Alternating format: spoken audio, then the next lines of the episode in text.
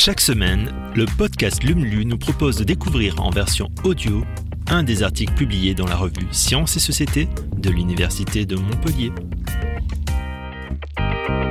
Objets de soins et d'innovation médicale, instruments de performance ou lieux de socialisation, c'est au corps et à ses mouvements que ce 20e numéro est consacré. Alors, faites bouger vos méninges en écoutant LUM. Sport pour tous, tous contraints. Alors qu'un détenu classique peut rester 22 heures en cellule, le projet de l'établissement pénitentiaire pour mineurs de Lavore proposait lors de son ouverture 60 heures d'activité hebdomadaire dont 20 heures de sport.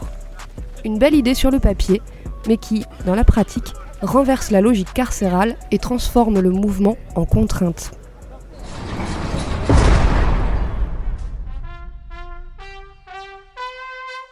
C'est en 2007, alors que Rachida Dati occupe le poste de garde des Sceaux, qu'apparaissent les premiers établissements pénitentiaires pour mineurs, les EPM, censés remplacer progressivement les quartiers pour mineurs situés dans des prisons classiques.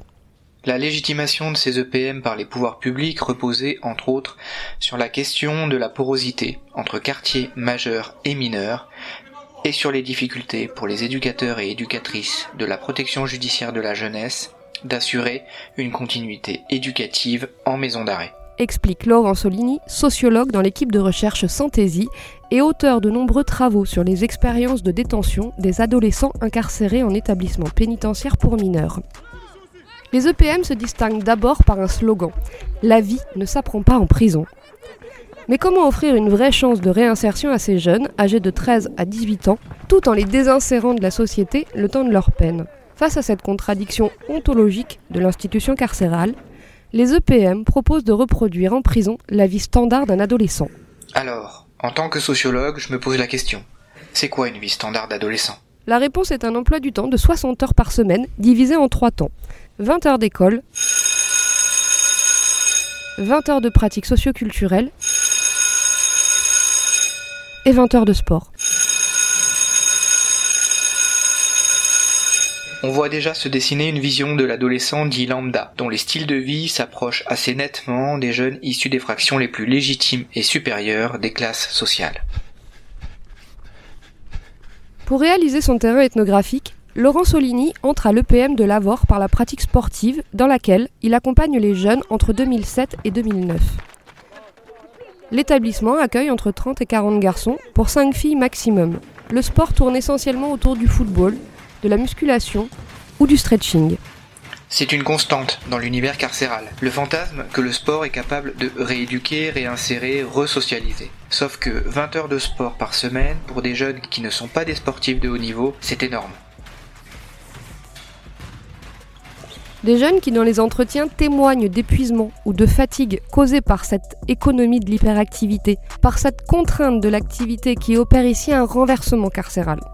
La fatigue, ils ne vont pas l'associer au fait d'être enfermés en cellule, comme dans d'autres prisons, mais au fait de devoir faire du sport quand ils n'en ont pas envie, quand ils ont déjà fait 6 heures d'activité collective et qu'ils voudraient être un peu seuls.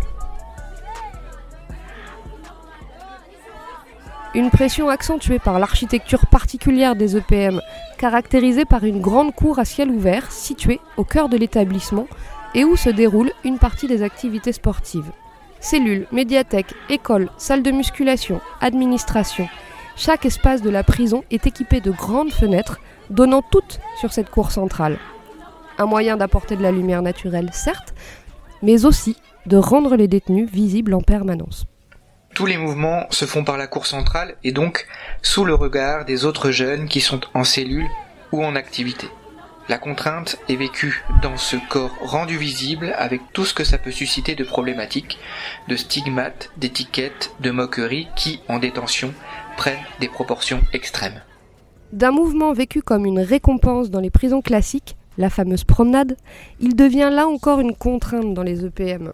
Au moment où je fais mon enquête, L'encellulement est une portion congrue de la peine puisque de 7h30 du matin à 21h30 du soir, ils sont en collectif. Ils sont plus souvent mobiles qu'immobiles. Pour échapper à cette hypervisibilité, certains détenus négocient le droit de rester quelques heures en cellule, une couverture accrochée au barreau en guise de rideau. Une pratique tolérée par les surveillants, eux-mêmes soumis à cette architecture. Quand un personnel traverse la cour, il peut faire face à 50 jeunes derrière leur barreau qui vont le regarder et éventuellement l'insulter ou lui crier dessus. Cette hyperactivité associée à une hypervisibilité favorise alors une mise en scène permanente de soi dès lors qu'on quitte la cellule pour être projeté dans la cour centrale que les surveillants appellent l'arène. Dans son ouvrage intitulé Faire sa peine, Laurent Solini explique pour les jeunes détenus, faire sa peine revient à se présenter de la manière la plus positive possible face à ce théâtre carcéral. Il faut alors se montrer, prouver sa valeur en descendant dans l'arène. Parce que le mouvement implique d'être dans l'hypervisibilité. Il est le lieu de la prise de risque, de la confrontation. Cela nécessite de montrer et de se montrer. Une confrontation qui s'exprime dans des pratiques parfois éloignées des règles du jeu classique, plus propices à la joute et au contact. C'est le cas du goal à goal, où deux joueurs s'affrontent sur un terrain de foot avec pour objectif de marquer, mais sans avoir le droit de se servir de ses mains pour défendre son but. J'ai vu beaucoup de jeunes arrêter le ballon avec la tête et se faire exploser le nez. S'ils se servent de leurs mains ou s'ils se cachent, ils sont roués de coups. C'est un rituel qui sert à mettre en scène une certaine image de soi.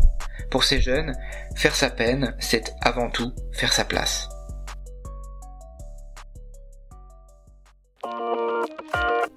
Merci d'avoir écouté ce nouvel épisode de Lumlu. Si vous le souhaitez, vous pouvez nous laisser un avis sur Apple Podcast ou sur Spotify. Et vous pouvez aussi le partager autour de vous. À la semaine prochaine pour un nouvel épisode.